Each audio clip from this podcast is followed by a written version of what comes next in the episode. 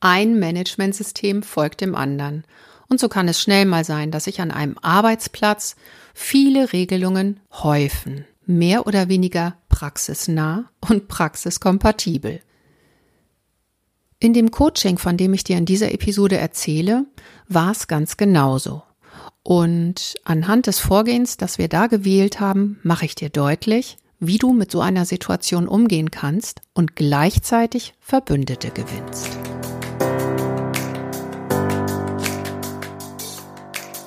Mehr ach so als ISO. Willkommen zu dieser Hörreise für selbstbewusste Managementsysteme. Hier geht es darum, wie Menschen und Managementsysteme ticken und bremsen und wie du sie gut und wirksam miteinander verbindest. Ich bin Susanne Petersen, deine Reisebegleitung und wünsche dir viel Spaß und ach so's mit dieser Episode.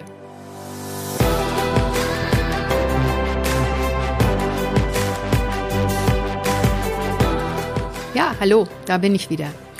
Ja, und wer es immer noch nicht mitbekommen hat, ich bin leidenschaftliche Unterstützerin von Unternehmen, Fach- und Führungskräften und zwar dabei, zu richtig guten Zielen besser zusammenzuarbeiten. Ich finde, das lohnt sich. Und wenn du das auch findest, dann hör jetzt gerne weiter, denn es geht jetzt wieder um meine Serie. Wie schaffen wir es, dass Fachkräfte nicht als Einzelkämpfer im Unternehmen dastehen, sondern sich überall Verbündete suchen?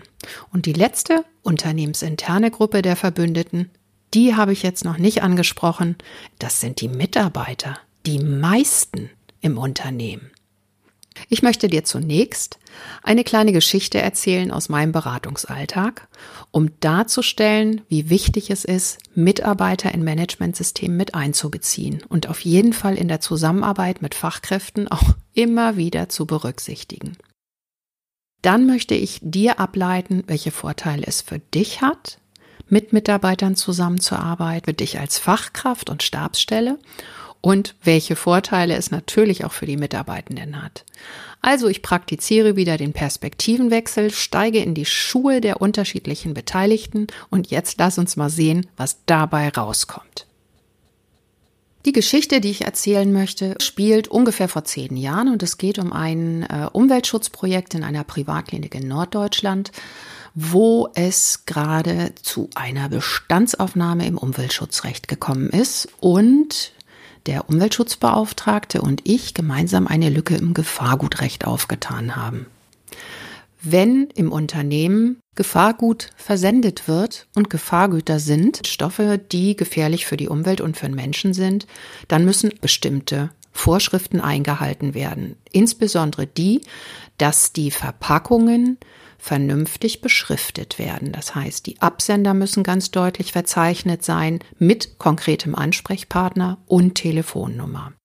Das ist unter anderem deshalb wichtig und sinnvoll, falls unterwegs eine Verpackung kaputt geht, dass sich der Transporteur sofort informieren kann, was genau ist hier drin, wie gefährlich ist das und wie kann ich das dann letztlich handhaben, damit umgehen. Nun, und genau diese Beschriftung hat offensichtlich nicht so richtig geklappt. Das hat der Gefahrgutbeauftragte, der Umweltbeauftragte im Krankenhaus von einem Fahrer erfahren und war jetzt sozusagen in der Situation, irgendwas anzustoßen. Seine Idee dazu?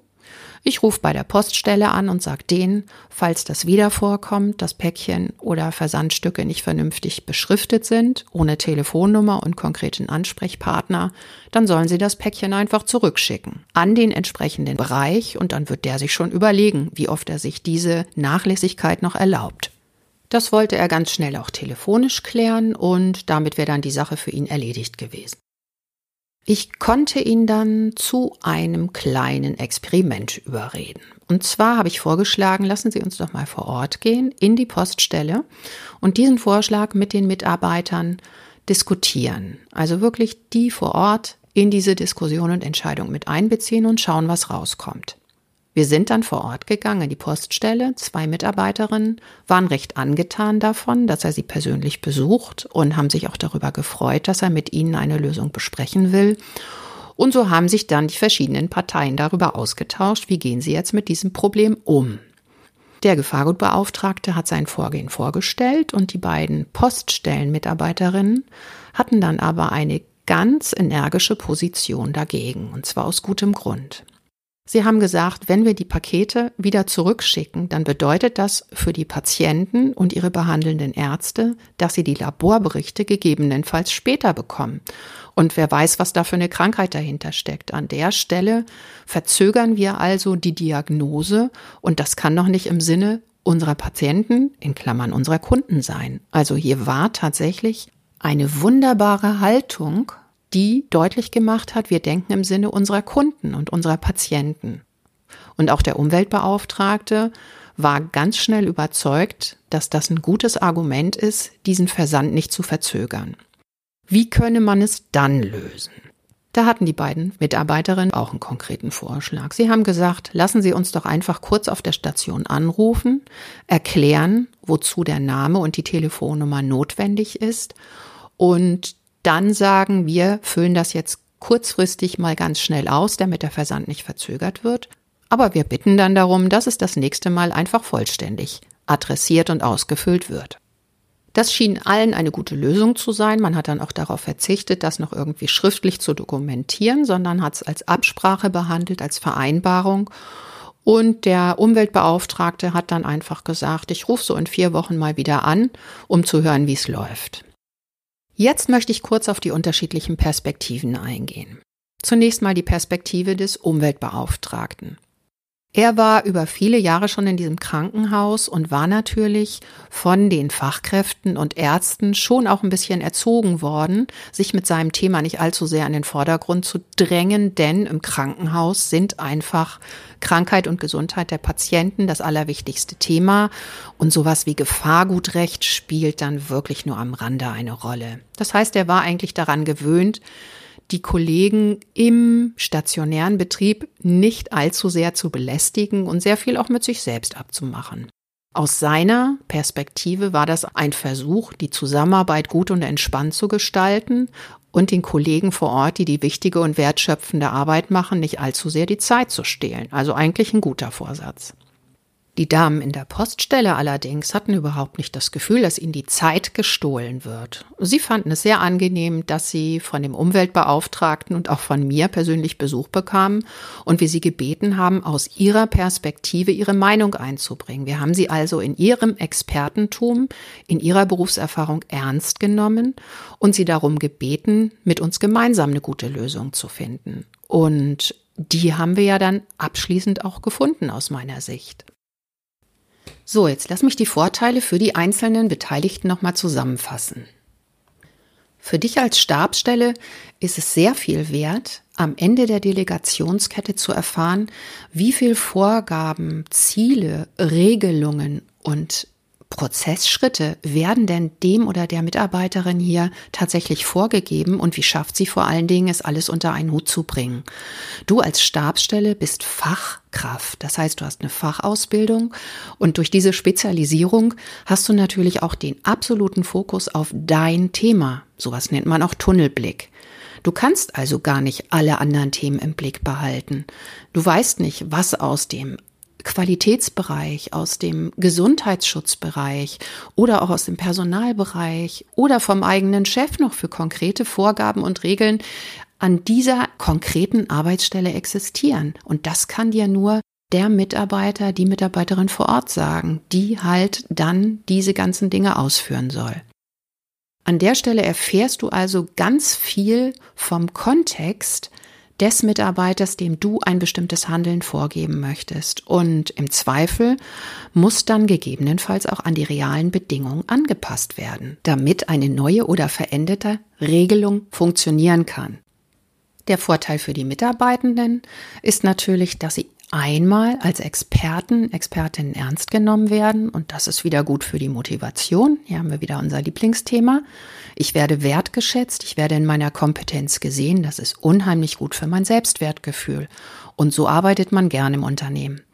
Also an der Stelle ein großes Stückchen Wertschätzung für die eigene Expertise und zum anderen werden Sie mit einer frühzeitigen Diskussion vor dem dusseligen Dilemma bewahrt, entweder eine Regel umzusetzen, deren Sinn und Nutzen sie nicht einsehen, oder die Regel zu brechen und dann Risiko laufen, irgendwann darauf angesprochen zu werden, dass sie hier abgewichen sind und dass sie einen Fehler begangen haben. Okay, was kannst du jetzt aus der heutigen Episode mitnehmen? Aus meiner Sicht sind das zwei wichtige Faktoren. Für dich als Fachkraft bedeutet ein frühzeitiges Einbeziehen der Mitarbeiter, Mitarbeiterinnen, dass du am Ende Vorgaben und Regelungen in deinem Managementsystem initiierst, die tatsächlich auch betriebsnah und umsetzbar sind. Du machst also rechtzeitig den Praxistest. Für die Mitarbeitenden bedeutet das, dass sie tatsächlich auch Regelungen bekommen, die umsetzbar sind und die so weit diskutiert sind, auch mit der zuständigen Führungskraft, dass auch klar ist, welche Regelung hat Vorrang, welche Regelung muss unbedingt umgesetzt werden oder wo gibt es auch Freiräume, eigenverantwortlich zu handeln.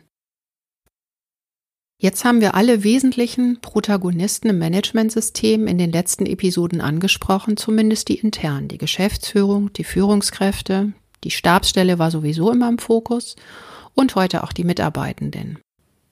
Ein potenzieller Verbündeter allerdings fehlt noch, und das ist die Rolle oder die Funktion des externen Auditors. Und zu denen werde ich in der nächsten Episode das eine oder andere sagen. Bei der Gelegenheit erfährst du dann auch, warum ich selbstbewusste Managementsysteme so faszinierend finde. So, und jetzt noch die Information, wenn du Interesse hast, zu den Themen dieses Podcasts, der ersten Episoden mit mir und anderen zu diskutieren oder auch Erfahrungsaustausch zu betreiben, dann geh auf meine Podcast Landingpage, trag dich in die Warteliste ein und du wirst Anfang nächsten Jahres informiert, wann und wo und mit welchem Link du teilnehmen kannst. Ich freue mich auf eine spannende Diskussion und ganz viel Inspiration und offene Fragen, die ich vielleicht in den weiteren Folgen dann weiterverarbeiten kann. Das war's jetzt für heute. Ich wünsche dir weiterhin eine gute, gemütliche und genüssliche Adventszeit. Bleib selbstbewusst. Bis zum nächsten Mal, deine Susanne.